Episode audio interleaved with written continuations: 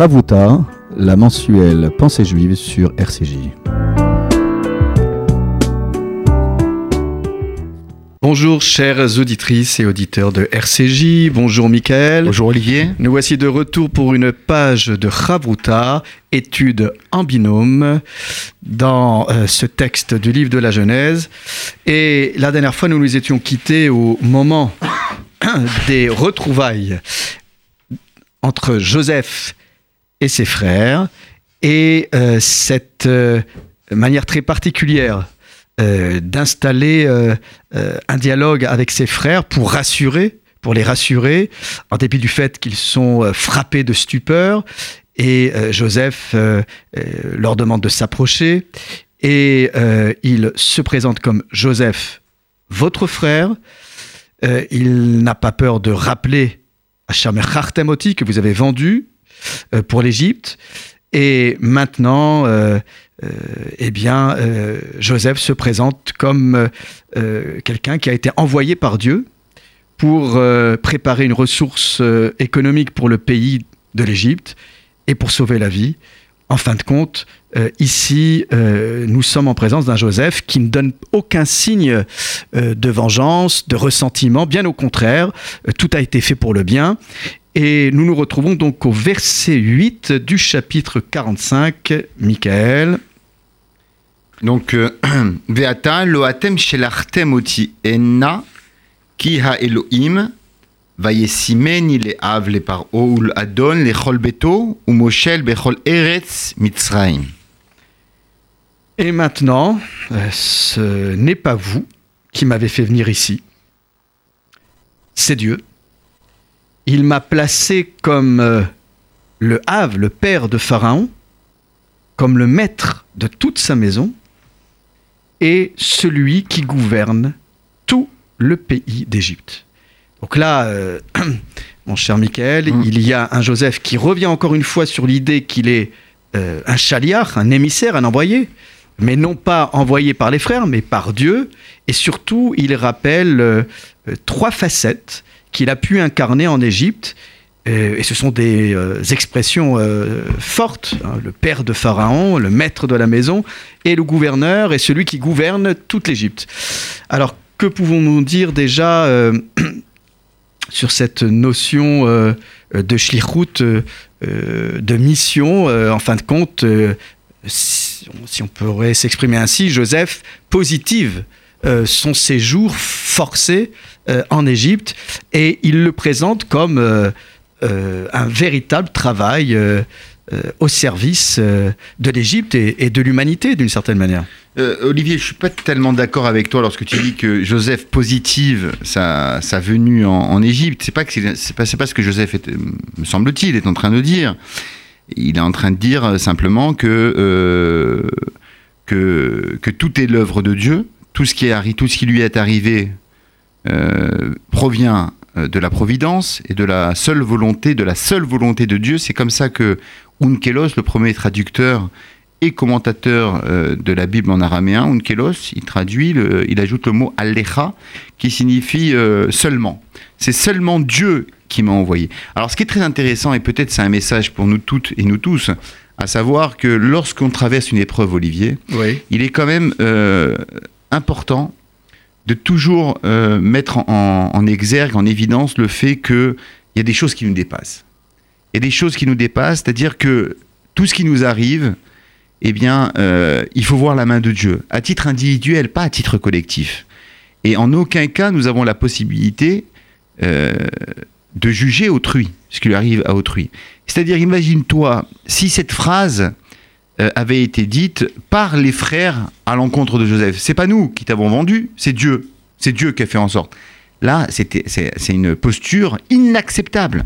Par contre, Yosef, lui qui est frappé par l'épreuve, lui qui a vécu dans l'épreuve, lui qui a vécu loin de ses frères, loin de son père, qui a connu euh, les tréfonds, euh, l'impureté spirituelle, l'idolâtrie, la traîtrise, eh bien que lui dise bah écoutez, en fin de compte, euh, regardez, si je suis là, si j'ai pris toutes ces, responsabilités, tous ces pouvoirs, si j'ai traversé tous ces aléas, toutes ces difficultés, toutes ces épreuves, c'était justement pour pouvoir vous vendre de la nourriture. C'est pouvoir vous nourrir, vous mes frères, et euh, notre cher Père. Donc euh, la question qu'on peut se poser, Olivier, c'est le mot veata. Que veut dire et maintenant? On a l'impression, comme ça, hein, un brûle pour point, euh, Olivier, c'est que Yosef fait la part des choses. Il parle non pas d'un point de vue subjectif, jusqu'à présent il était émotif, il faisait parler son cœur, hein, il pleurait, ses larmes sortaient de ses yeux, coulaient de ses, de ses yeux. Et maintenant, on, a un Yosef qui est objectif, qui a un raisonnement à froid. Et il dit Veata, maintenant, on va mettre euh, tout le passé de côté. Maintenant, qu'est-ce qui se passe? Loatem chez l'artemoti, c'est pas vous qui m'avez envoyé. Regarde le mot qui est employé, Olivier. Hmm. Chaliar, hein, messager. il dit pas vous m'avez vendu en tant qu'esclave. Il dit vous m'avez envoyé. excuse-moi, excuse-moi, parce que là tu soulignes vraiment quelque chose euh, qui est intéressant dans ce verset, c'est vrai qu'il ne souligne pas la vente. Mais si on remonte un peu avant, il, le, dit. quand même. Vous m'avez vendu oui, mais c'est pour ça verset 5. C'est pour ça qu'il y a le. Mais il y a, mais y a aussi le Et maintenant, c'est-à-dire que Alors le Veata, on le retrouve aussi au verset 5. Olivier, ce qui est intéressant, et moi ce qui me... Euh, ce qui, à mon humble avis, donne euh, des lettres de noblesse à notre Torah, c'est que nos héros ne sont pas dépeints comme des héros, comme des hommes de Dieu, des demi-dieux ou des fils de Dieu, dans le sens où ils sont... Euh, non, ils sont à la fois extrêmement émotifs et ils sont à la fois aussi, on le voit, raisonnables. On a, cette personnalité Yosef qui est un peu ambivalente. Tantôt il est le frère, tantôt il est le roi. Et là, il se ressaisit Yosef en disant, écoutez, on fait table rase du passé. Effectivement, ce qui s'est passé, s'est passé, mais il y a quelque chose de positif. C'est que maintenant, vous avez besoin de moi, vous et mon père avez besoin de moi, et je suis là et je serai là pour vous aider. Alors tout à l'heure tu m'as interpellé, tu m'as dit euh, euh, oui en fait on peut pas vraiment dire qu'il a positivé, mais si je t'écoute, bah il positive quand même sa, sa, mission. Euh, il la rend il la rend audible. Il la rend utile utile. oui, mais en fait tu sais que ce Veata est mm. quand, quant à maintenant. dans, le, dans le Midrash, on nous dit souvent que le Hata fait toujours appel à la notion de teshuva, de repentir. Sous-entendu qu'au verset 5, oui, vous m'avez vendu. Vous m'avez vendu et vous en êtes conscient maintenant, parce qu'en me voyant vivant, je vous renvoie votre culpabilité à la figure. Donc la vision de Joseph est insoutenable euh, pour, pour, pour ses frères. Et, et, et pour autant, Joseph dit, ne vous affligez point, au verset 5.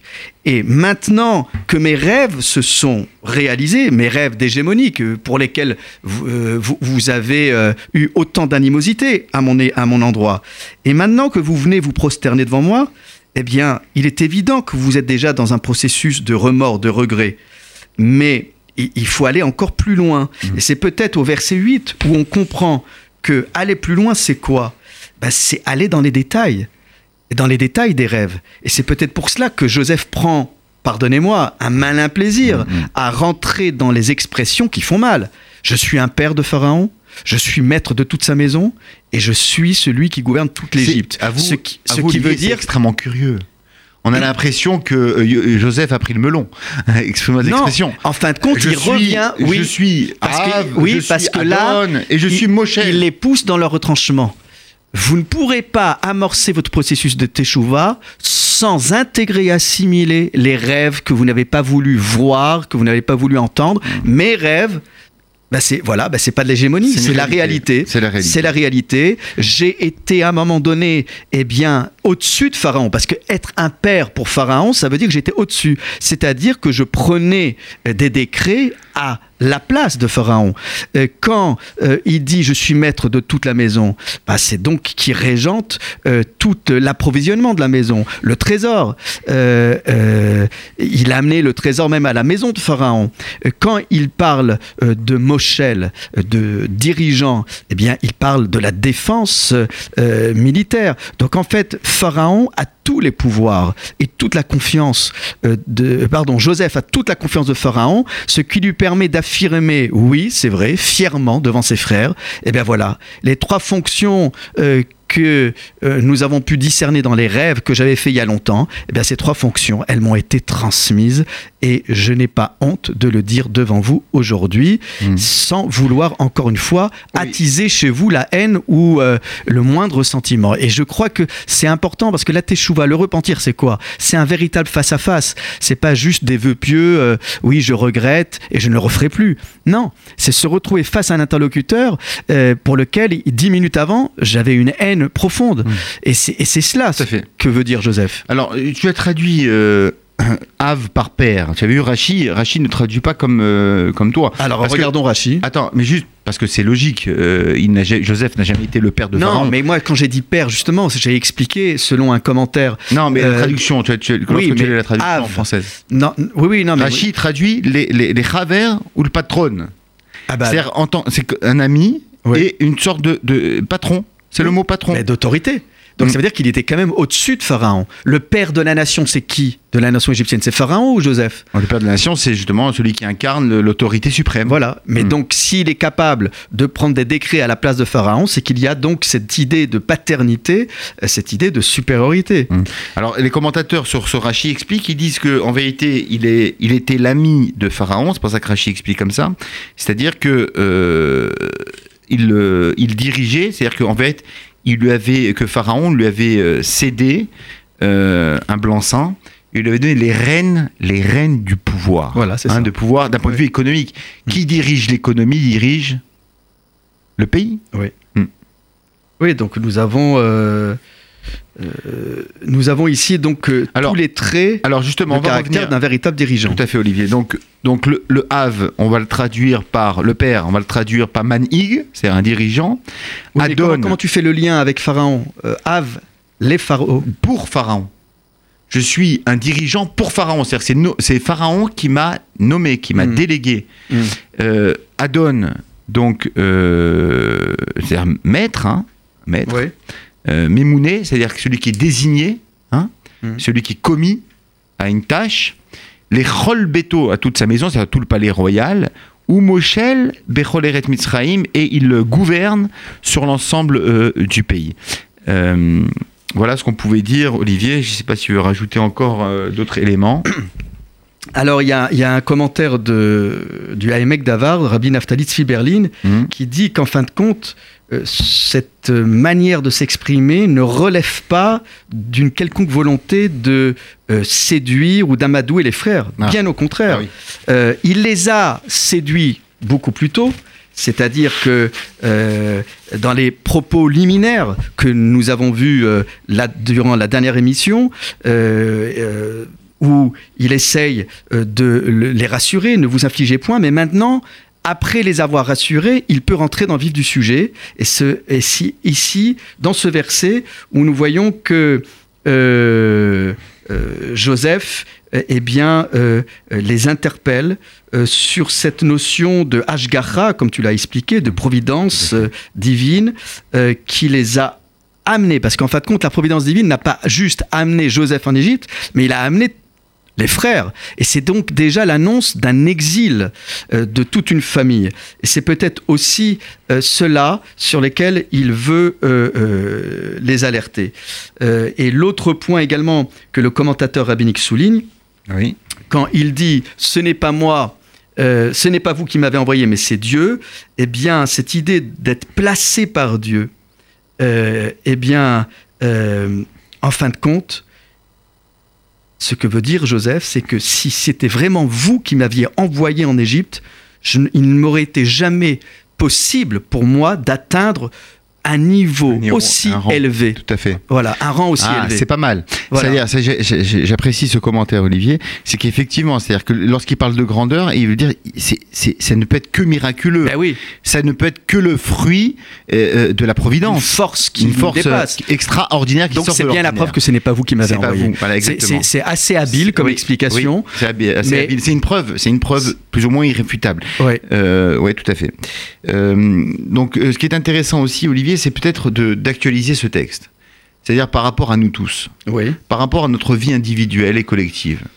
C'est-à-dire que, c'est-à-dire qu'on doit, euh, on doit essayer, même lorsqu'on a- nous avons des épreuves, à titre encore une fois individuel, je l'ai dit il y a quelques instants, mais j'aimerais revenir ensemble, qu'on revienne ensemble là-dessus. C'est-à-dire, Essaye d'en tirer un profit personnel. C'est quand même compliqué de le dire. Très compliqué. Mais, mais on peut pas l'enseigner, mais on- qu'on se le dise à soi-même. C'est-à-dire que si on a une épreuve, on s'en sort avec l'aide de Dieu beaucoup plus fort. À titre individuel. C'est sur ces notes positives que nous allons faire une pause avec un chant euh, de Leonard Cohen euh, du der- de son dernier album, album prémonitoire comme un testament, Oui. où il chantait avec euh, une chorale de synagogue et un chazan, Hineni, me voici. voici, Hineni. Et voilà. Et, et je rappelle que cet homme qui était Cohen, eh bien, chantait toujours la tête couverte avec son chapeau bien connu sur la scène et qu'il avait ses mains, le- ce symbole de la prêtrise, de la Keuna, qui était toujours un emblème au-dessus de la scène pour ceux et celles qui ont assisté euh, à ces grands concerts comme à Bercy ou ailleurs. Donc voilà, c'est un hommage que nous lui rendons.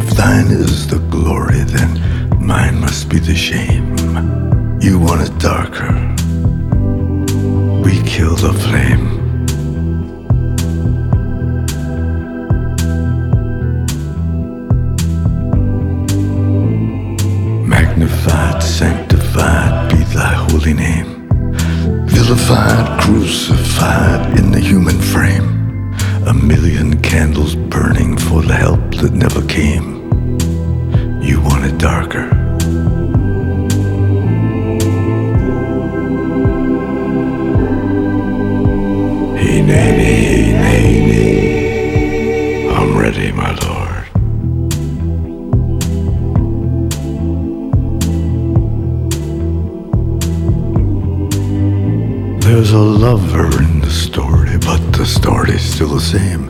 There's a lullaby for suffering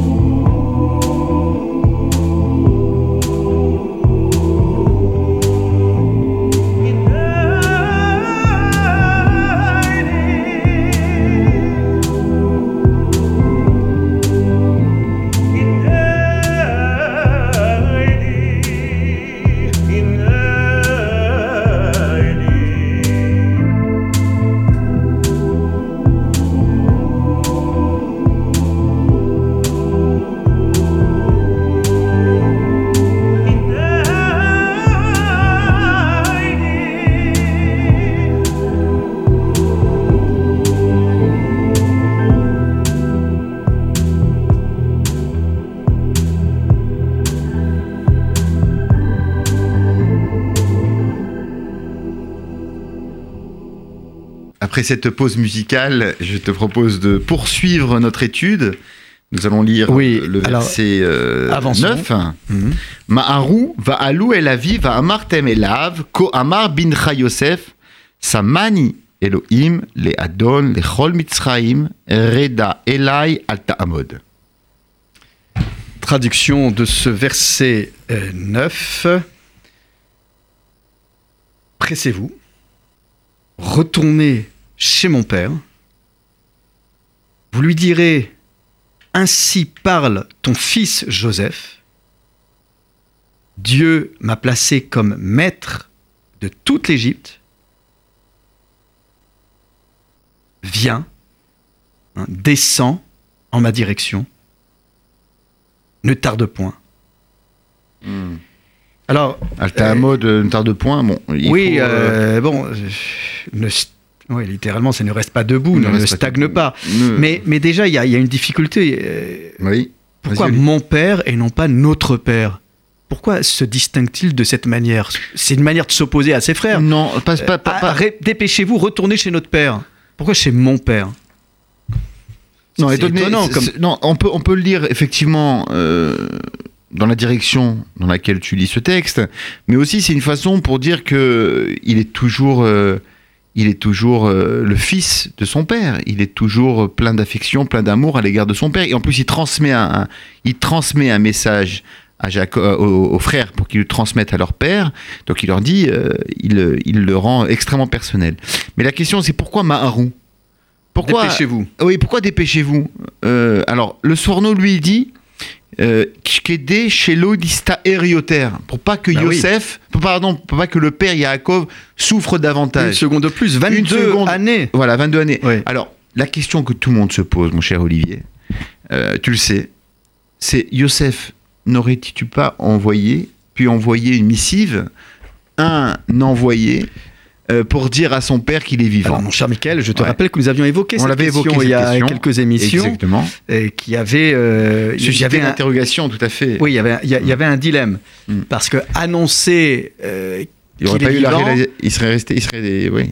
Non, mais c'était aussi infliger une douleur euh, au père. Voilà. Il fallait Euh, dire la vérité. Dire la vérité, c'est Que- donc dire la vérité sur ses frères. Exactement. Et donc il Donc, voulait pas, voilà. il voulait passer. Maintenant, au- c'est intéressant que tu au- reviennes sur cette question euh, que nous avions déjà évoquée, parce que, en fait, dans le verset précédent, lorsqu'il évoque toutes les fonctions qu'il a pu occuper oui. en Égypte. C'est dit- une manière de dire aussi, mais euh, voilà, comment j'aurais pu aussi euh, me déplacer euh, Est-ce qu'il aurait eu l'autorisation de Pharaon d'abandonner l'Égypte Bravo. Voilà, donc il y, a- un lien entre ce Exactement. verset et le précédent. Et, et tu sais très bien, euh, un peu comme dans la politique française, entre le président de la République et le, premier, et le Premier ministre, les affaires étrangères sont dévolues plutôt au président de la République. Et effectivement, on voit que Pharaon, est, est- vraisemblablement, peut donner une réponse politique, dans le sens où Joseph s'occupait du gouvernement, il était le chef du gouvernement, et il devait s'occuper de l'intérieur, et surtout, il ne pouvait en aucun cas quitter l'Égypte en crise. Mm. Qui disait crise économique, c'était une crise, une crise euh, euh, qui pouvait éclater au niveau euh, social, au niveau, euh, on aurait pu imaginer une guerre civile pour que les gens, euh, les Oui, uns et les autres puissent se ça que nourrir. le verset- Donc il pouvait en aucun cas quitter le pays. Mais c'est pour ça que le verset 9 ne reprend qu'une des trois expressions que nous avions vues dans Exactement. le verset Il dit quoi? 8. Samani Elohim. Euh, euh, non, et le dernier, dans notre verset, qu'est-ce qu'il dit? Les Adon, les Chol Mitzraim. Voilà, il lui Oui. dit, je suis le maître, c'est-à-dire dans, Oui, je mais peux pas quitter le navire. les autres Oui, expressions. il l'a pas dit. On, a- on dirait que Yosef fait preuve de modestie, euh, mais il dit quand même les Chol Mitzraïm. hein. Il dit les Chol Mitzraïm à toute, euh, toute l'Égypte. Donc, euh, alors, il y a aussi une question, Olivier, c'est Alou et la vie monter vers notre Père. Et ça, tu connais le, le fameux commentaire. Et Rachid le dit. Oui. Euh, Pourquoi monter vers le Père? Il dit Eret Israël Gavoa Mikola Aratzot. Il apporte une terre d'Israël. La terre d'Israël est la plus haute de toutes les. de La plus de ouais. Alors, qu'est-ce que ça veut dire la plus élevée, Olivier? Est-ce que si on voit Google Earth ou euh, euh, une map monde ou euh, de l'espace, on voit Jérusalem, on n'a pas l'impression que c'est la ville la plus haute. Euh, les rabbins expliquent que c'est d'un point de vue de la spiritualité. La ville de Jérusalem, et Eret Israël en particulier, toute la terre d'Israël, dégage une, atmosphère, un- une luminosité spirituelle euh, qui n'a pas, son, pas son semblable dans le monde entier. Et c'est la raison pour laquelle on parle, de là on vient, hein, Olivier, on parle de la Aliyah, de la montée vers Eret Israël. C'est-à-dire que et peut-être c'est un message pour l'ensemble de nos co-religionnaires qui montent en Eretz Israël. La Alia, c'est pas simplement une Alia économique, monter, habiter en Israël, c'est aussi et surtout la Alia doit nous permettre de nous élever spirituellement. Nous entrons dans, la, demeure du divin, et donc c'est la raison pour laquelle il faut une préparation, certes, euh, économique, financière, sociale, éducative pour nos enfants, lorsqu'on monte en Eretz d'Israël, mais aussi et surtout spirituelle, c'est-à-dire qu'il faut se blinder. On peut, après, euh, c'est vrai qu'il y a des facilités à vivre son judaïsme en Eretz Israël, mais il y a aussi d'autres euh, sirènes Alors- qui peuvent appeler justement Alors à- précisément, c'est à- intéressant ce que tu dis, parce cet que ce de- de- verset souligne l'attachement de Joseph va à loup à la Voilà. notion d'élévation à hein, de, de la terre d'Israël. Oui. Et du coup, quand il dit, bah, vous allez exprimer la chose suivante à mon père, euh, descends vers moi, et Exactement. cela justifierait le alta mode. Exactement. Ne, ne, ne, ne, ne tergiverse Alors, pas. Qu'est-ce qui se passe C'est très intéressant ce que tu dis, ce qu'on est en train de dire. Exactement. Mm. Il lui dit montez vers mon père. C'est-à-dire que Yosef envoie un message euh, subliminal à, à son- à ses frères et à son père en leur disant que Eret Israël, c'est la spiritualité. Que l'Égypte, c'est complètement l'antithèse et l'opposé. Reda Elai. Descendez. Ce que je te demande, Joseph, euh, semble dire à son père Jacob, Oui, ce que je te demande, c'est de descendre de ton piédestal, de descendre de la spiritualité. Tu vas descendre. Mais pourquoi attends, lui dit-il très bien. mode Attends, une seconde. C'est ça. C'est entre Minakatse et Lakatse, d'un extrême à l'autre. D'un côté, nous avons la terre d'Israël avec toute sa- avec son le, le- le- la- l'affirmation la plus spirituelle, le- la plus Tout élevée, Oui, oui. spirituelle. et l'Égypte représente la décadence Hmm. d'un point de vue des mœurs, de l'idolâtrie, du laisser aller. Mais alors pourquoi ce n'est pas Joseph qui va à la rencontre de son père? Parce qu'il peut pas. Il dit je Ah, suis il Adon. peut pas. Adon Il est bloqué. Et il te dit Alta Amod. C'est-à-dire quoi Alta Amod Jacob, il aurait pu. Jacob, il aurait pu Alors dire attends, attends, attends. Oui. On le sait très bien, Olivier, tu sais, euh, on le sait dans notre. euh, euh, que lorsqu'on habite dans un endroit, lorsqu'on va en vacances, Mhm. lorsqu'on se déplace, etc. Mais qu'est-ce que c'est faire- cette notion de la hamod De la mode, c'est-à-dire ne tergiverse pas. Euh, euh, euh, Écoute-moi et viens. Alors c'est que intéressant parce que, que en Jacob fait, n'a pas le choix parce que d'un point de vue matériel, il est en souffrance. mais Joseph, connaissant très bien son père, Oui. s'il a introduit cette question de la Kedusha, de la consécration de la terre d'Israël et son élévation, Oui. c'est parce qu'il sait que lorsque Joseph va recevoir, euh, pardon, lorsque Jacob va recevoir cette bonne nouvelle, il va être tenté d'abord de faire ce qu'on appelle la Hamida. Qu'est-ce que c'est la Hamida? C'est la Hamida aujourd'hui, c'est la prière La silencieuse. Mais la Hamida, c'est aussi une forme de méditation. En fin de compte, ce que Joseph pas. euh, pressant, c'est voilà, c'est que son père soit tenté de réfléchir en se disant mais est-ce que cette Yérida, cette descente en Égypte m'est permise? Est-ce que j'ai le droit de quitter la terre d'Israël? Et Joseph d'une certaine manière, l'incite à ne pas réfléchir ainsi et à tout de suite descendre à sa rencontre. Sous-entendu, en temps de famine, il est évident qu'il t'est permis de quitter euh, euh, la terre d'Israël et de te rendre en Égypte. D'autant plus, tu sais, Olivier, on n'a pas le droit de quitter la terre d'Israël, excepté pour. Il y a des exceptions. Oui, Pour des raisons économiques, économique. on a le droit. Voilà. Pour étudier la Torah et pour épouser, et pour épouser une femme. C'est ce qui, s'était passé avec euh, euh, Et- Na- Na- euh, Naomi et ses belles-filles, Ruth. Orpa, et voilà. On elles ont c'est interdit elles ont de quitté la terre de Judée. d'Israël, mais pour des raisons économiques, pour de Parnassa, pour la première Parnassa, on- la halakha euh, tolère, accepte Voilà. Donc qu'on quitte la, la terre Joseph donne Donc, tous les éléments de éléments réponse à ce questionnement. pour euh, alors et c'est ça qui est très intéressant Olivier tu vas voir c'est extrêmement d'actualité regarde le verset suivant Euh, il va comprendre il est c'est un fin psychologue un fin pédagogue euh, Yosef il va se dire mais pour des raisons économiques est-ce que je dois mettre est-ce que je peux mettre Jacob? Il se met dans la- dans le cer- dans la- dans l'intelligence de Jacob dans le raisonnement de Jacob Joseph se dit mais est-ce que pour des raisons économiques je peux mettre en danger l'éducation de mes enfants, l'éducation juive de mes enfants, les valeurs juives de mes enfants? Et regardez ce qu'il lui dit. C'est très intéressant. Verset 10. Verset 10. Veyashavta beretz Goshen.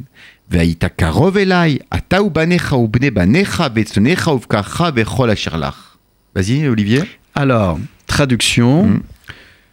Tu habiteras la terre de Goshen, tu seras proche de moi, toi, tes fils, tes enfants, tes petits-enfants, ton menu et ton gros bétail et tout ce qui t'appartient.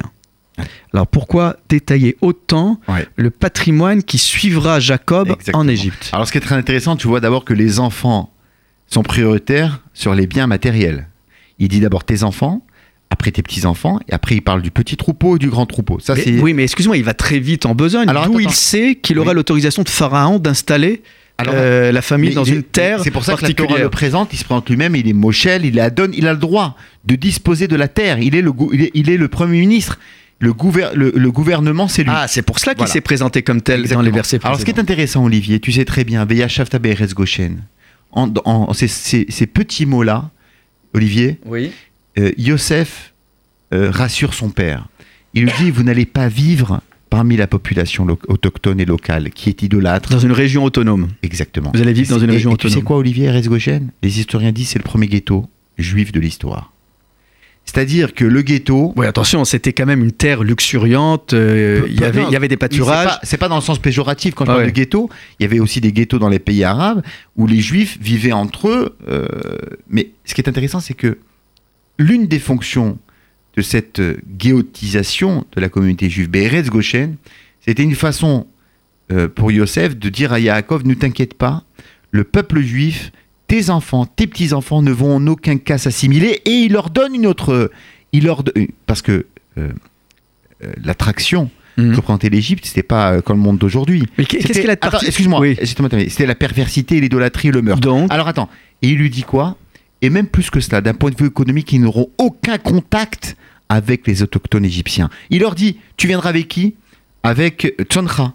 Ils seront quoi? Il va leur dire après, il va le dire à Pharaon, ils seront ber- bergers, une, un métier qui était euh, réprouvé par les Égyptiens puisqu'ils idolâtraient justement les animaux du style euh, petit bétail et grand bétail. Donc en quelques mots, Yosef désamorce éventuellement euh, et, semble essaye de désamorcer la réticence là et les réticences de Yaakov et on le voit l'unique réticence de Yaakov aurait été de faire en sorte que l'identité juive persévère et puisse continuer à être pérenne. Et ça, Olivier, c'est extrêmement fondamental et essentiel Ah. pour l'ensemble de nos communautés, pour nos jeunes, etc. La priorité, c'est pas l'économie. La priorité, c'est de veiller à ça. C'est ce que la halakha nous enseigne, de s'installer à côté d'une synagogue, de s'installer à côté d'un bain rituel, de s'installer, de penser à cela. Lorsqu'on fait ça à Lia en Eretz Israël, voire même de choisir ses voisins. Exactement. On scolarise ses enfants dans un bon établissement. On fait. On ne doit pas euh, euh, donner priorité justement. à- On l'a vu avec Abraham, on l'a étudié ensemble, Olivier. Mm. Abraham avec euh, Lot, son neveu, qui, qui choisit, qui met en avant l'économie. Et c'est exactement ce que fait Yosef en disant à son père J'ai compris, tes priorités sont mes priorités. Hein D'abord les enfants, puis vient en second l'économie. Alors, tu soulignes euh, l'intelligence et la sensibilité et la subtilité de Joseph en évoquant euh, cette terre de Goshen et comment la présenter à son père pour euh, le convaincre et le rassurer. Les tosafistes disent que Eretz Goshen, Gavoa Eretz Mitzrayim, que la terre de Goshen avait ceci de particulier, c'est qu'elle était elle-même au-dessus de la terre d'Égypte. C'était donc qu'elle était très proche de la frontière et qu'il y avait donc là aussi une, manière d'isoler cette région et de lui attribuer une fonction particulière. De surcroît, les commentaires nous rappellent aussi euh, que euh, à une autre époque, Pharaon avait euh, euh, transmis la région euh, de Goshen à Sarah, notre matriarche. Et puis, d'une certaine manière, la terre de Goshen relevait exclusivement de l'autorité royale, ce qui veut dire que Joseph ne voulait surtout pas que les habitants de l'Égypte puissent ressentir le moindre préjudice en se disant, ben voilà, on nous enlève une partie de nos patrimoines pour le donner à la famille de Joseph. Et là, selon les commentaires, il y a euh, véritablement euh, ici chez Joseph une manière de choisir une région qui de toute façon n'était pas attribuée aux, aux- euh, aux habitants de la terre d'Égypte, puisqu'elle relevait, elle relevait exclusivement de l'autorité royale, de l'autorité pharaonique. Donc là, il y a vraiment chez Joseph euh, Oui. Et, et ce qui est très intéressant, Oli- Olivier, c'est Oui. très intéressant, tu le soulignes à juste titre, c'est euh, la terminologie que Yosef emploie. il dit pas, c'est- on a l'impression que Eretz Goshen, c'est comme tu dis, Eretz Mitzrayim, il y a deux États. Il y a la terre égyptienne, ça, je te, je te demande pas de venir en Égypte, parce que l'Égypte, c'est. Voilà. Il c'est l'incarnation du mal. Mitzrayim, Eretz Goshen. Voilà. C'est une terre en C'est elle-même. une terre en elle-même. C'est-à-dire, c'est- elle a son indépendance. Hmm. Tu ne seras pas, tes, tes enfants ne seront pas tentés, euh, de- de- de- ne seront pas influencés, ne seront pas inféodés à, à l'idolâtrie. C'est intéressant parce qu'aujourd'hui, euh, nous vivons, après l'histoire de la Corse, Oui. toujours cette question de la langue régionale, de l'apprentissage, comme si ça pouvait aussi constituer une menace par, la- par rapport à la langue du français. On voit bien que pour entretenir aussi une fibre dans une population, il ne faut pas alors après, on peut contester cette thèse. Il ne faut pas acculturer. Là, Joseph revendique une autonomie locale, régionale, une autonomie qui sera même juridictionnelle, une autonomie euh, culturelle, Politique, voilà, politique. politique. Et a priori, s'il est aussi euh, ferme et aussi convaincu, c'est que il, il est sûr de pouvoir l'obtenir de la part de Pharaon, parce que Veya Shavta, c'est quand même une affirmation forte, et tu t'installeras. Donc il y a, y a même, il y a pas de doute. Ouais. Tu, tu habiteras. Ouais, ouais, ouais, à s'installer. Et c'est peut-être le mot, le mot qui peut, qui risque de fâcher justement. euh, euh, c'est très dur de déraciner un père euh, comme Yaakov qui a hérité la terre d'Israël. Euh, c'est extrêmement compliqué. Il lui dit. Mais regarde la suite, Olivier. Oui. Peut-être il faut dire la suite. La suite. Donc, Vechil kalti otra. Sham, ki od chame shanim ra'av, pen tivaresh ata, ou betecha, vechol. Oui. Là, il le rassure encore plus précisément. Je euh, te nourrirai, hein, je te fournirai des vivres, Mm. car cinq années encore, il y aura de la famine, afin que tu ne souffres pas, toi, ta maison et tout ce qui est à toi. Là, il n'y a pas plus précis que ce, type, ce genre d'information. Il rentre vraiment dans les détails, Joseph. Euh, pourquoi faut-il autant de détails pour convaincre Jacob? C'est une question Alors, qui mérite euh, Là, notre Il attention. y a un message euh, subliminal que Yosef envoie à Jacob en lui disant 5 ans. Qui est-ce qui peut savoir qu'il reste encore 5 ans de famine? Bah, a priori, euh, il les Eh, a comptés, Joseph. Oui, mais il dit à son, frère, à son père. Son père Oui. il peut se dire, mais d'où il le sait? Ah oui, Donc réponse. l'interprétation. Eh oui. Non, c'est-à-dire que, il, à mon âme la vie, hein, il veut dire à Yaakov, il veut, il veut lui transmettre, il veut lui dire, tu sais papa, euh, je suis toujours proche de Dieu. Oui, c'est ça. je le sais la de, fame- de la, de la bouche de Dieu, Hmm. avec ses fameux rêves. Ces fameux rêves. Voilà, il dit ça va durer les 5 rêves ans. de. Pharaon. Ça va durer 5 ans Hmm. et tu, peux pas, tu ne peux pas te permettre de rester 5 ans en Égypte. Très bien. Eh bien, euh, c'est euh, sur ces paroles de, réconfort que nous pouvons conclure nos propos. Je voudrais, avec euh, la permission de nos éditeurs, rappeler un moment important qui me tient à cœur. Il s'agit d'une soirée d'hommage au grand rabbin Chili de mémoire bénie. Euh, euh, je sais que Daniel Haïk a été reçu euh, très gentiment par Paul Henriette Lévy pour une interview à propos d'un livre qu'il a rédigé avec le concours de toute la famille Chili et surtout de tous les témoignages des élèves, des anciens élèves, de ceux et celles qui ont pu recevoir tant de choses positives de, du grand rabbin Chili, mon grand-père, et qui a été directeur de l'école rabbinique, qui a été aumônier général des camps d'internement, qui a succédé au rabbin Hirschler, euh, mort en déportation. Euh, il y a euh, tant d'événements et d'anecdotes qui sont rappelés dans ce livre. Eh bien, toute la communauté est invitée à nous rejoindre le lundi 5 mars à 20h en présence de la famille Chili, du grand rabbin de France, du grand rabbin de Paris, du secrétaire général que tu es, Michael Journeau, rabbin de l'Association des rabbins Pas français, du grand rabbin Goldman, de toute la famille, de la communauté de Vauclin, de son président et de son rabbin. Bref, euh, Jacques Hubert Guénassia et le rabbin Simon Azoulay. Donc, Chassoulouba. dont- Chasse-Loulouba, dont- les, qui a les, été, les, euh, les rabbin. élèves rabbins qui seront présents. Donc ça sera une soirée euh, très forte en émotion, euh, en présence des membres de la famille Chili. Et je pense tout particulièrement à Nicole Naouri et à Jacques Chili qui ont été les chevilles ouvrières de ce livre autour de Daniel Haïk. Et c'est pour toutes ces raisons que nous nous retrouverons donc le lundi 5 mars au séminaire israélite de France, 9 rue 9 rue Vauclin, à 20h Cinquième. Paris 5e, nous nous retrouverons pour cette soirée euh, euh, très particulière où euh, euh, les moments euh, de la guerre seront évoqués, les moments, les 25 années de direction du séminaire, et puis toutes les communautés, comme Chasse-Loulouba, euh, comme... Vous euh, raconter une anecdote, Olivier, au sujet du Grand Machili juste Bah, moi, je raconte- oui, je-. Alors, je, non, moi je raconte toujours la même anecdote parce que c'est l'image que nous a léguée euh, ma grand-mère de mémoire bénie, Simone Chili, c'est cette valise, l'homme à la valise, l'homme au chapeau et à la valise. C'est-à-dire que le grand rabbin Chili de mémoire bénie euh, aimait voyager pour aller à la rencontre de la communauté, pour aller à la rencontre des futurs candidats potentiels pour l'école rabbinique.